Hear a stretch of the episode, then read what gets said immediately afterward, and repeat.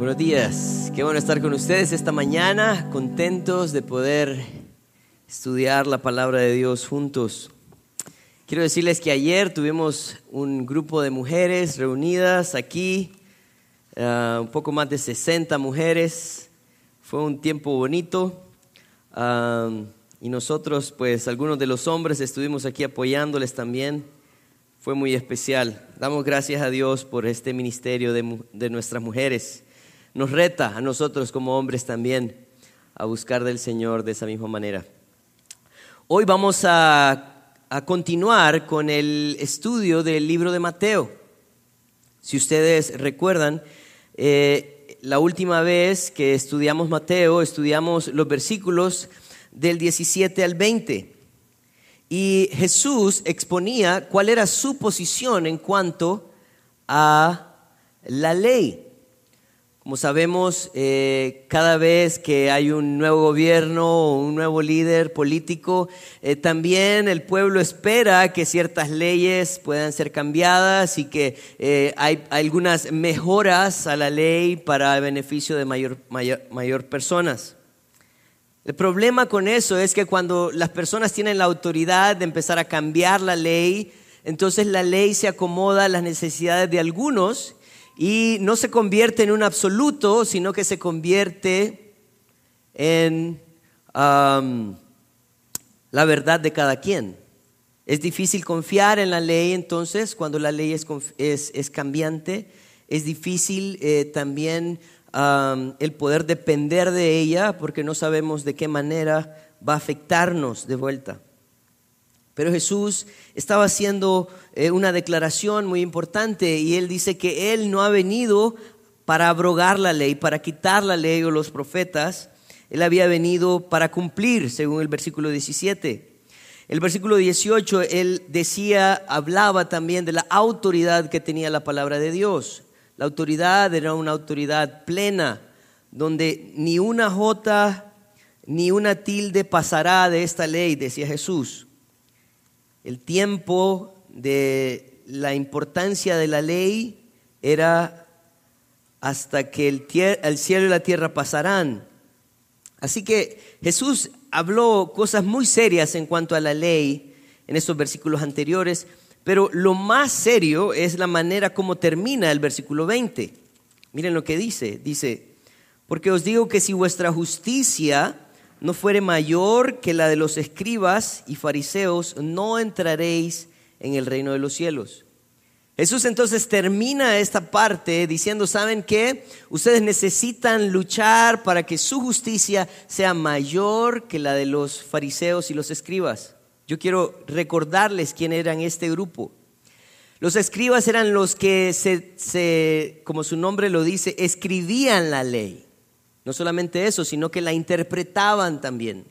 Eran los eruditos de ese momento. Y los fariseos eran considerados los que cumplían a cabalidad la ley.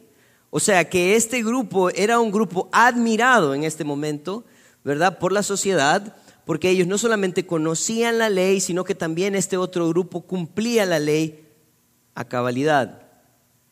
Lo que nosotros vemos entonces en este versículo 20 es que Jesús expone a este grupo y les dice, su justicia necesita ser más grande que la justicia de los fariseos y los escribas.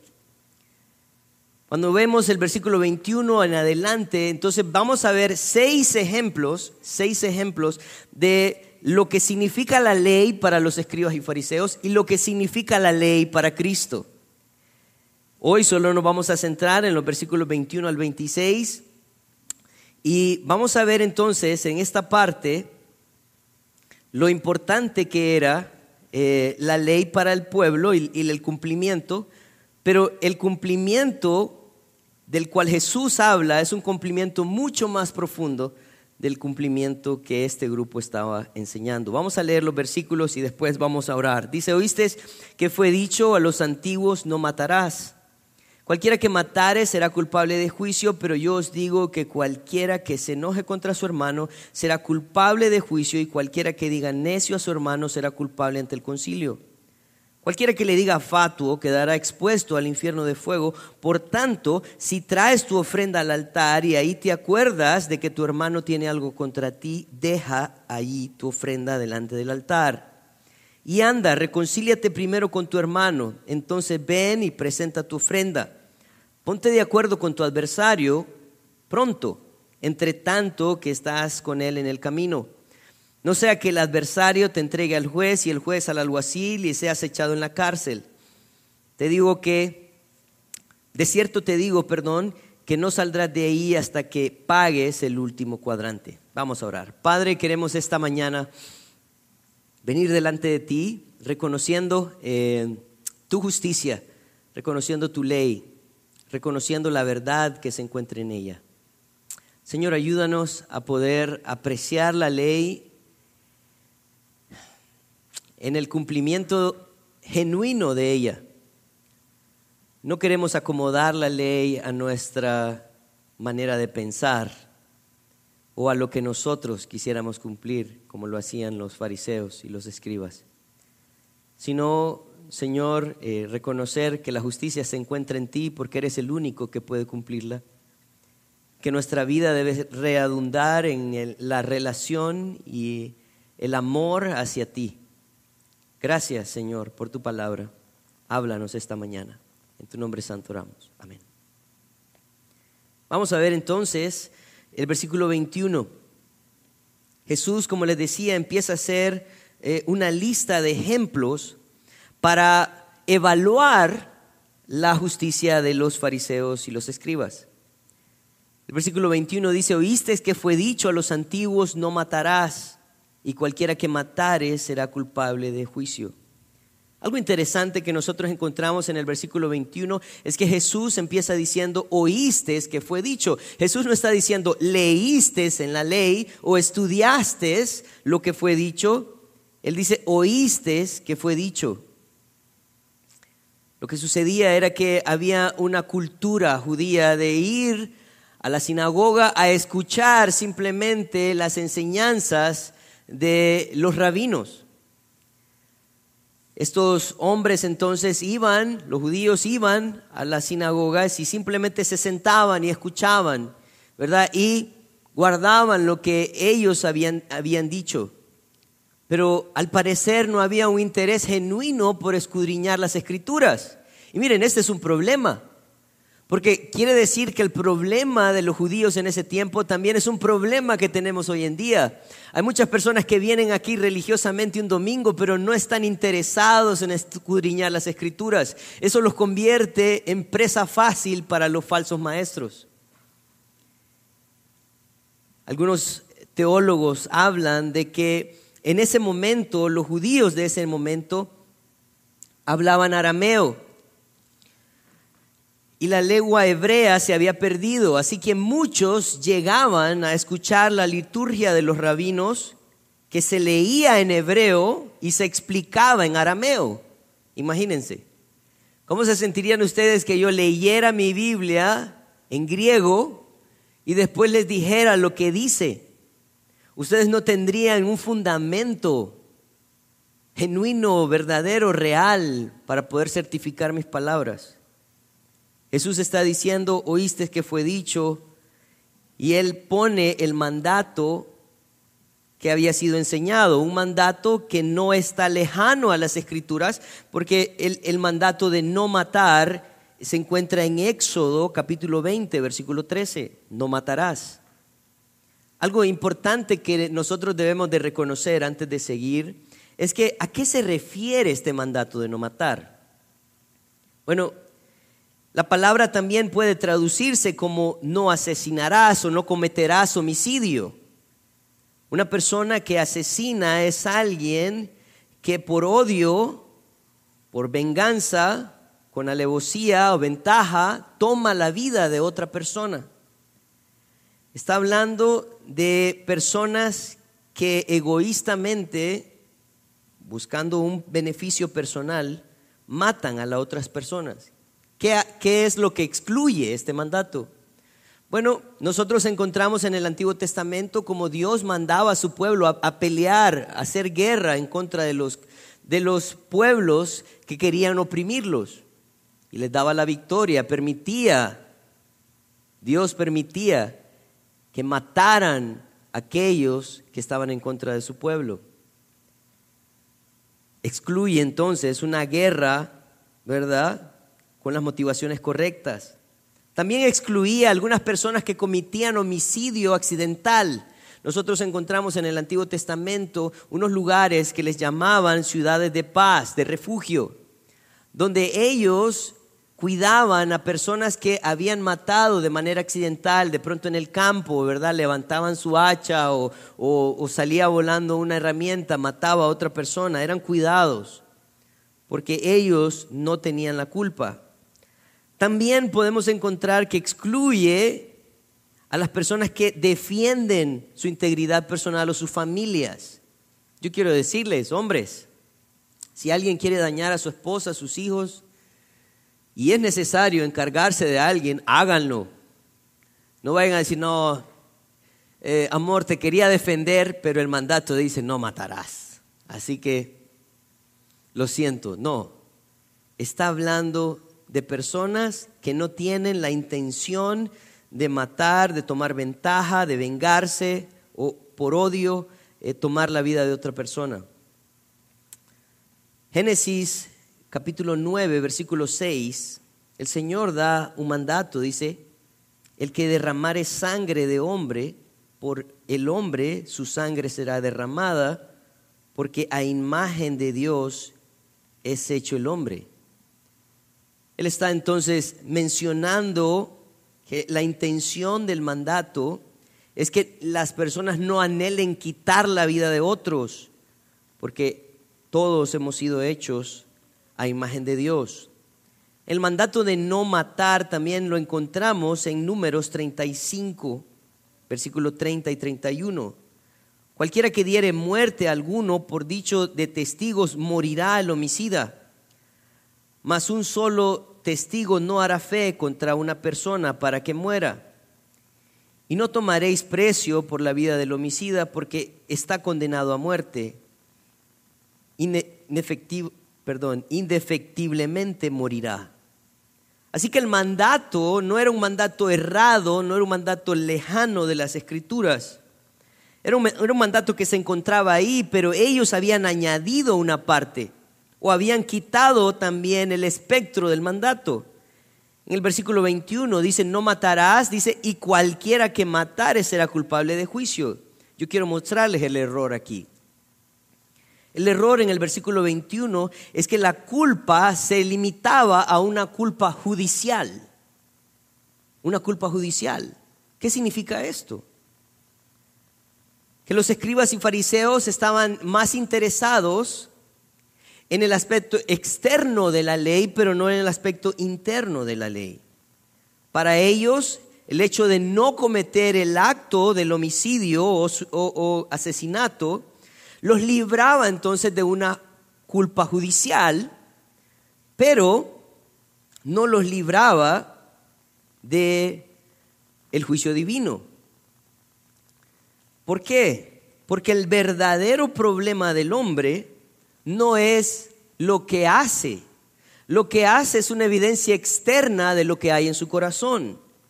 Si nosotros vemos el libro de Mateo en el capítulo 15, versículo 19, dice, porque del corazón salen los malos pensamientos. Miren, los homicidios, los adúlteros, los adulterios, perdón, las fornicaciones, los hurtos, los falsos testimonios, las blasfemias Jesús entonces lo que está tratando de decirle aquí al pueblo no es que la ley está errada, es que el espectro de la ley, del cumplimiento de la ley se ha quedado corto.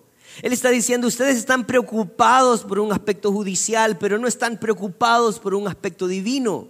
El problema del hombre no es lo que hace, sino lo que atesora en su corazón. Ese es el problema del hombre.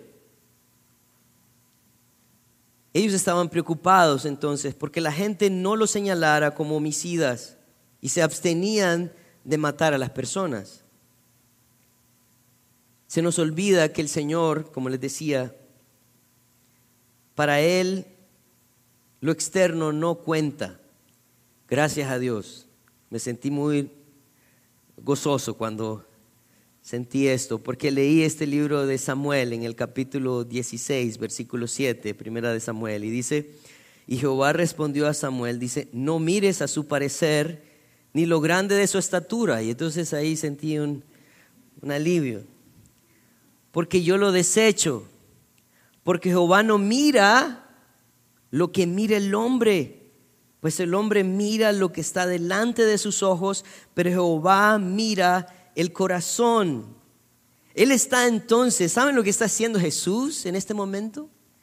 Él está revelando entonces el error de, de los fariseos y los escribas. Él está revelando entonces que la ley es mucho más amplia, la ley es mucho más profunda. El trato para el hombre es mucho más severo.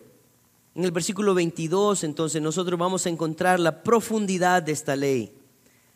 Versículo 22 dice, pero yo os digo que cualquiera que se enoje contra su hermano será culpable de juicio, y cualquiera que diga necio a su hermano será culpable ante el concilio, y cualquiera que le diga fatuo quedará expuesto al infierno de fuego. Jesús entonces da tres ejemplos de cómo nosotros podemos quebrantar este mandato de no matar. En el versículo 22 él expresa entonces, en primer lugar, que cualquiera que se enoje contra su hermano sí será culpable de juicio. ¿Ven la diferencia que hay en el versículo 21? Él dice, el que mata es culpable de juicio, pero Jesús dice, no, el que se enoja es culpable de juicio. Yo quiero también hablar un poco o aclarar un poco en cuanto al enojo, la ira. La ira en sí no es pecado. Y muchos, ah, vamos a respirar. No. La ira en sí no es pecado, sino el objeto y la motivación de la ira es el pecado. En el libro de Salmos, en el capítulo 7, en el versículo 11, el salmista dice esto de parte de Dios. Dice, Dios eso es justo y Dios está airado contra el impío todos los días. Hay, unas, hay un grupo de personas que dicen, no, Dios ah, detesta el pecado, pero ama al pecador. Ok, lea este versículo, hermano. Dice que Él es justo y está airado contra el impío todos los días. Él no solamente está airado con el, con el pecado, también con el pecador. Jesús, en Marcos capítulo 11, versículo 15, nosotros encontramos que Él llega al templo y están los cambistas ahí, y está la gente vendiendo animales y hace un látigo y empieza a darle vuelta a, los, a las mesas de los cambistas, a liberar los animales. Y él dice, ustedes han convertido mi casa en cueva de ladrones. Yo quiero decirles, él no estaba alegre, él estaba airado, pero él estaba airado en contra del pecado. O sea que la ira debe de tener una motivación y un objeto correcto para que nosotros podamos hacer uso de ella. Pablo también lo, lo, expresa en el libro de Efesios, capítulo 4, versículo 26 y 27. Dice, airaos. Y miren que esto pareciera que es un mandato. Él está diciendo, yo no los quiero en paz, yo los quiero airaos. Pero empieza a poner entonces las advertencias de esta ira. Dice, pero no pequéis. No se ponga el sol sobre vuestro enojo, ni deis lugar al diablo. O sea que esta ira debe cumplir estos tres requisitos. En primer lugar, debe ser una ira que no tiene pecado en sí, sino que está buscando la santidad. Tiene que ser una ira que no sea prolongada, sino que también sepa controlarla. Porque si no, estaría dando lugar al diablo. Ya esta ira no tendría nada de santa.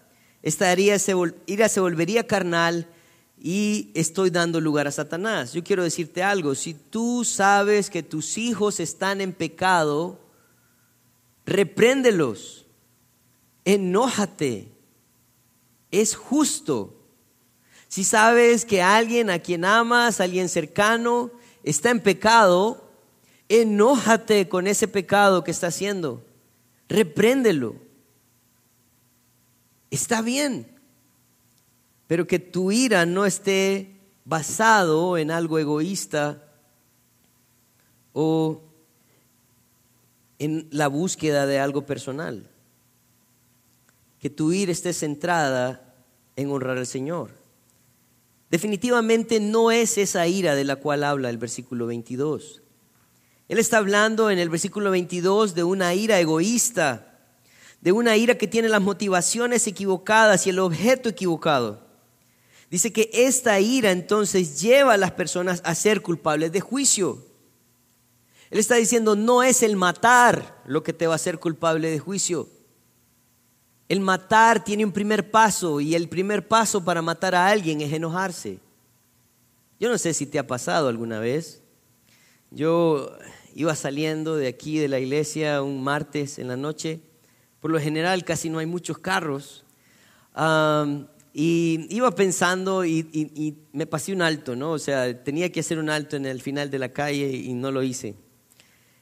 Y alguien eh, bajó su vidrio y me dijo un par de cositas. Voy a decir tonto y fatuo. Pero yo estoy seguro que si él me hubiera tenido enfrente hubiera hecho mucho más que decirme dos cosas. Y yo traté de disculparme, decía, ay, perdóname. Y con los vidrios cerrados. No sé si me vio, pero estaba tratando de decirle. Pero yo creo que es un ejemplo para que nosotros nos demos cuenta que a veces la ira nos hace decir cosas. La ira nos hace hacer cosas que no necesariamente sentimos regularmente. La ira puede mover a alguien al punto de matar al otro. Así que cuando te dice, es que me tenés tan enojado que me dan ganas de matarte, es cierto, es cierto, créale, créale. Jesús entonces está hablando del verdadero propósito de esta ley. El verdadero propósito de esta ley no era un cumplimiento judicial, era un cumplimiento espiritual. Y empieza dentro, en tu corazón. Él sigue diciendo entonces, no solamente enojarse con él, sino dice, cualquiera que diga necio a su hermano será culpable ante el concilio. Fíjense que hay algo bien interesante en esta palabra necio, y de pronto me voy a poner un poco técnico en este versículo.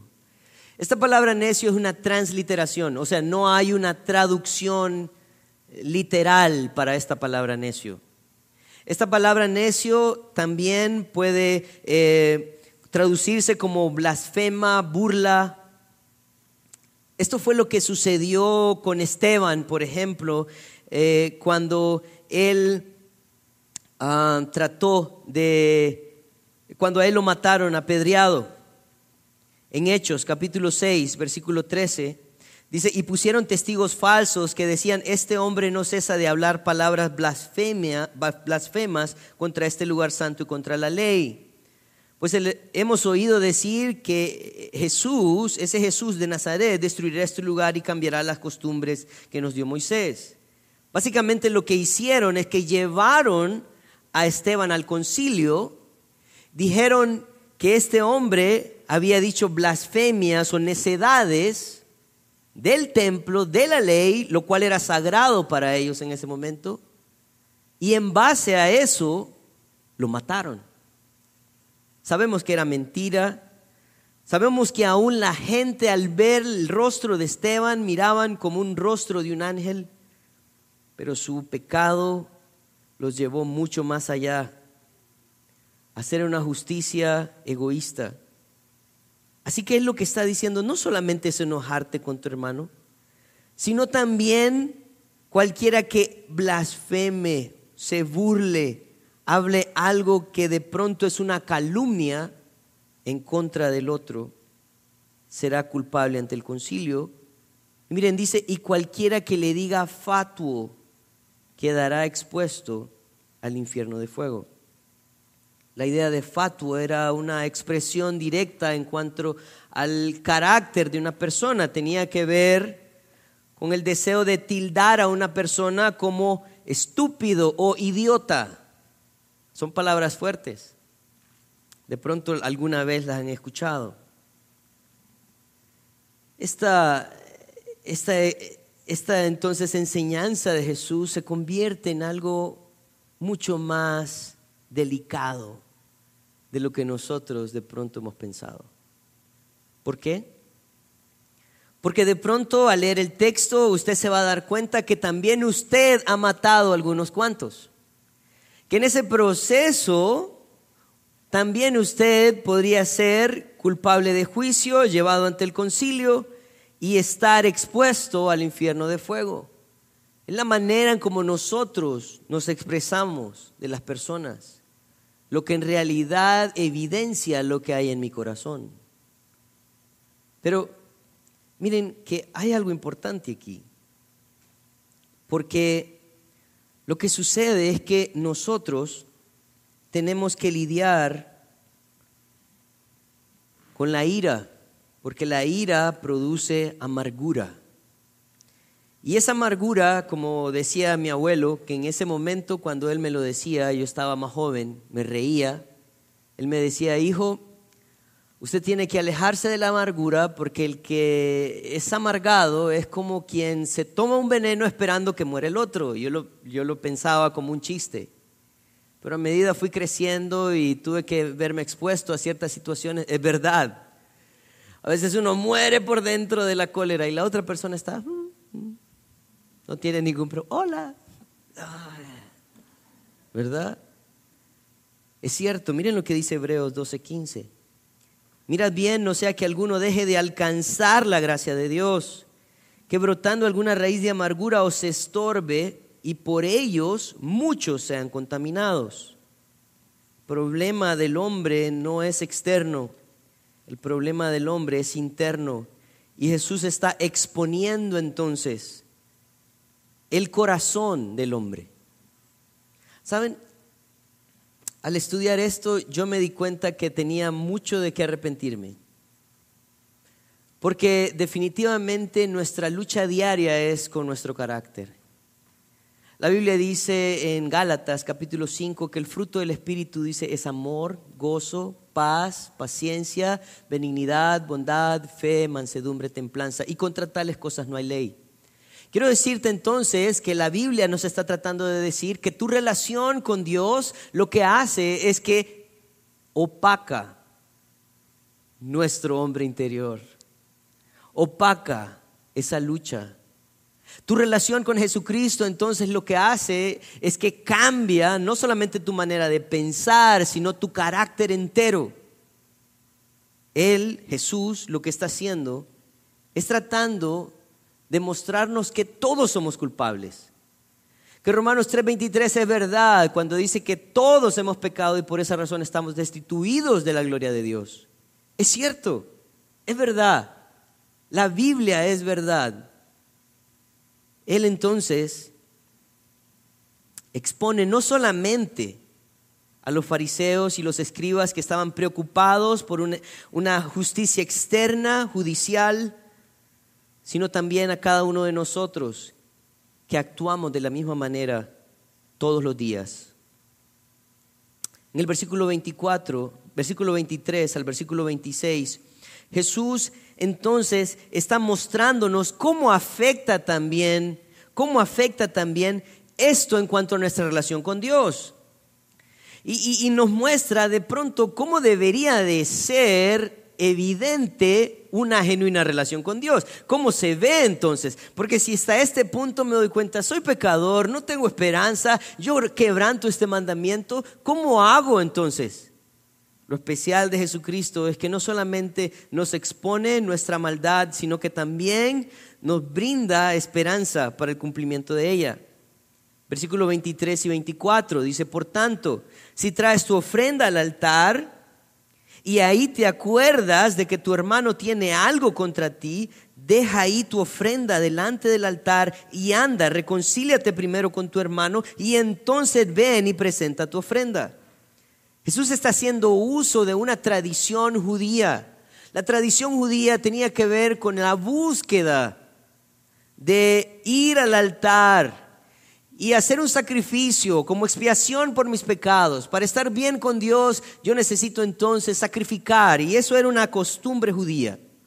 Eso era lo que ellos hacían.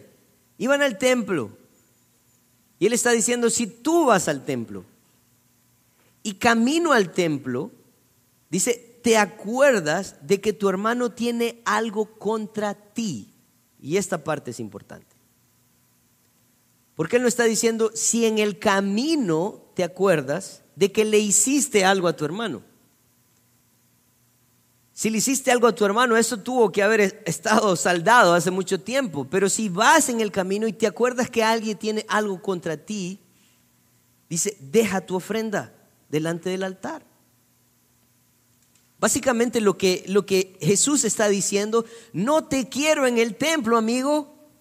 No te quiero aquí. No. ¿Quieres hacerlo bien? Andate. Arregla tus cosas. ¿Cómo puedes buscar de Dios cuando tienes un problema con tus hermanos? Y miren, es cierto, en el libro de Hebreos, en el capítulo 12, versículo 14, el escritor de Hebreos nos manda a buscar la paz con todos. También en Primera de Pedro, en Primera de Pedro, capítulo 3, wow, creo que perdí el versículo. Nos está animando a hacer la paz con todos. Versículo 11. Apártense del mal y hagan el bien. Busquen la paz y síganla. Miren, qué interesante esto. Porque no se trata simplemente de hacer la paz con alguien y arreglar un problema, sino seguir en la búsqueda de la paz. A veces nosotros vamos a tener problemas con personas que no tenemos ni idea. Una vez hablando con alguien, le dije, oíme, eh, he sentido que hay una diferencia. Quiero saber si en alguna manera te he ofendido y quiero pedirte perdón. Y él me dijo, no, la verdad es que no, simplemente me caes mal. Gracias por la sinceridad, ¿verdad? Eh, y hay personas así. Pero a veces nosotros sabemos que hemos ofendido o a veces asumimos también. Pero lo más típico para nosotros es como, oíme, ¿y qué le pasa a este? Ah, anda enojado. Loco, no le hagas caso. ¿Verdad? No. El Señor dice, si sabes que alguien tiene algo en contra tuyo, ¿te acuerdas? Dice, ve, arréglate, busca la paz. Porque para venir ante mí, tienes que estar en paz con los demás. Primera de Juan 4 dice, hipócrita, ¿cómo dices que amas a Dios y aborreces a tu hermano? A Dios a quien no has visto amas y a tu hermano que tienes enfrente lo odias. Hipócrita. Nuestra relación vertical se refleja de una manera horizontal. Si digo tener una relación con Dios, mi relación se tiene que manifestar en todas las personas que me rodean. Jesús básicamente entonces está diciendo, no te quiero en la iglesia, te quiero arreglando tus problemas primero, antes de venir acá. Él no dice, llévate tu ofrenda, él dice, déjala ahí. Pero si quieres que esa ofrenda tenga validez, arréglate con tu hermano, reconcíliate primero con él. Entonces ven, dice el versículo 24, y presenta tu ofrenda. La manera correcta de llegar delante del Señor es con un corazón limpio. La manera correcta de llegar delante del Señor es entendiendo el propósito de esa búsqueda. Isaías en el capítulo 58, versículo 5, hace una reprensión al pueblo de Israel y dice, de tal es tal el ayuno que yo escogí, que de día aflija el hombre su alma, que se incline su cabeza como junco y que haga una cama de silicio y de ceniza.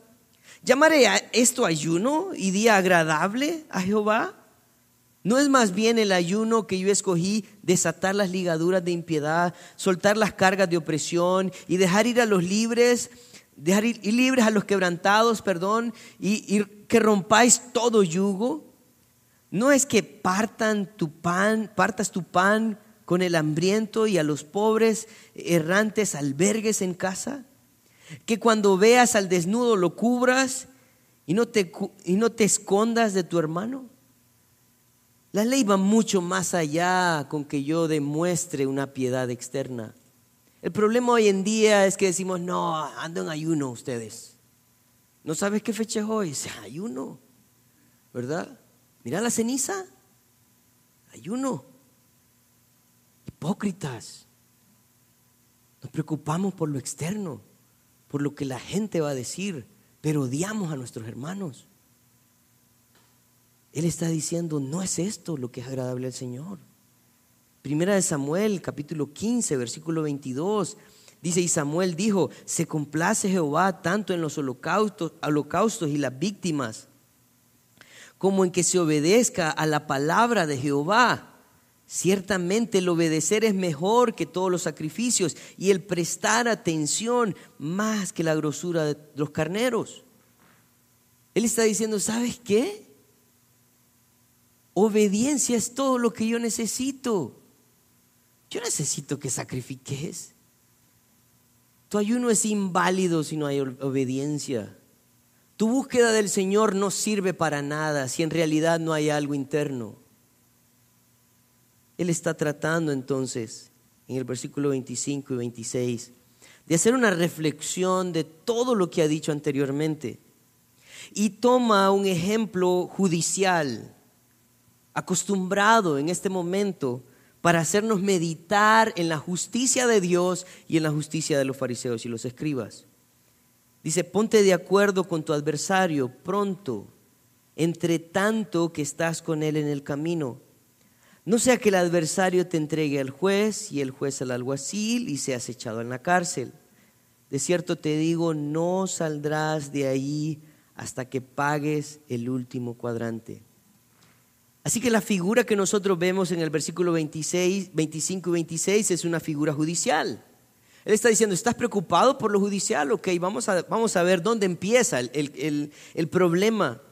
El problema es que mientras tienes tiempo, Mientras estás en el camino, tienes que apurarte para arreglar tus problemas antes de que el juez esté delante de ustedes. Nuestro juez sí conoce las causas y las motivaciones. Nuestro juez sí sabe cuáles son tus motivaciones para llevar a alguien delante de él. Él está diciendo, entre tanto que estás con Él en el camino, no sea que el adversario te entregue al juez. Y esto, saben, parece un poco irónico. Porque el deseo de este hombre al llevar a esta otra persona al juez es que haga justicia. Pero el juez va a estar ahí. Y de pronto puede ser que te des cuenta que tu adversario sea más justo que tú y el juez tenga que tomar una decisión, no en contra de tu adversario, sino en contra tuya. Iba a decir, bien sabías que no tenías que enojarte, que llamarle fatuo, necio. Bien sabías que el cumplimiento de la, de la ley se encuentra en el corazón. ¿Recuerdan la historia del fariseo y el publicano? La voy a volver a mencionar. El fariseo estaba delante del altar diciendo, Señor, yo estoy agradecido de no ser como este publicano, ladrón, mentiroso. Yo ayuno, yo doy diezmo, yo hago todo, Señor. El publicano no podía ni siquiera entrar a la iglesia, ni siquiera levantar su cabeza. Y se golpeaba y decía, ten misericordia de mí, ten misericordia de mí. Pronto nos olvidamos de cuál debe ser nuestra, nuestra, nuestro carácter, nuestra intención al llegar delante del Señor. Él dice en el versículo 26, de cierto te digo, no saldrás de ahí hasta que pagues el último cuadrante. El cuadrante era la moneda más pequeña del imperio romano, lo más insignificante. Y él estaba diciendo, el juez entonces va a hacer justicia hasta que pagues todo, todo. Yo creo, hermanos, que para nosotros esta mañana es importante reconocer la intención del mandato. Y quiero terminar con unas conclusiones para ustedes. Los judíos habían sido enseñados a guardar el aspecto externo de la ley y muchos sentían mucho orgullo por no ser acusados de pecados que otros habían cometido, olvidando que el Señor ve el corazón y no lo externo. Puede ser que no hayas cometido algunos delitos todavía. Ten cuidado, que tu corazón no te engañe, porque el corazón es engañoso. Jesús nos enseña que no hay justicia humana que pueda compararse a su justicia. Es por ese propósito eh, que sus enseñanzas no solo eran desenmascarar a los escribas, sino también ayudarnos a reconocer que Él es quien justifica. ¿Saben? Algo especial de la escritura es que toda apunta a Jesucristo. Toda la escritura apunta a Jesucristo. Apunta a su obra, apunta a su misericordia, a su amor. Y nosotros, al ver este texto, lo que tenemos que reconocer es cuánto necesito de Jesús. Cuánto más necesito de Jesús. Nadie que se para delante de las escrituras puede creer haberlo alcanzado ya, sino que ve la meta y sigue corriendo hasta que el Señor diga. Las acciones para practicar una vida que se apega a la justicia de Dios son simples y puntuales. No busques a Dios sino, si tienes un problema con tu hermano. Busca a tu hermano primero. Ponte de acuerdo mientras tienes tiempo. Ninguno de nosotros está libre de culpa. Recuerda a Dios, no le importa lo externo, sino tu corazón. Hermanos, nosotros queremos ser una iglesia no de letra ni de palabra Queremos ser una iglesia que practica la verdad de Dios. Queremos ser una iglesia obediente a la palabra. Por ende, no puedo entonces maquillar estos mandamientos y hacértelos sentir un poco más suaves para que no te sientas tan mal. El propósito de la ley es hacernos sentir mal para buscar el remedio en el lugar correcto. Así que hermanos, que podamos ser una iglesia diferente. Vamos a orar. Padre, queremos esta mañana darte gracias. Reconocemos tu verdad, reconocemos, Señor, la autoridad de tu palabra, reconocemos la autoridad tuya también, al poder pararte delante de los judíos y hablar del genuino propósito de la ley, porque eras tú el único que la iba a cumplir y la puede cumplir y es en ti en quien nosotros debemos depender y acercarnos para aprender también a cumplir tu palabra. Perdónanos por confiar en nosotros mismos. Perdónanos por creernos, Señor, algo que no somos. Perdónanos, Señor, porque no amamos como tú nos has amado. Ayúdanos, Señor. Ayúdanos a tener una justicia mayor. En tu nombre santo oramos.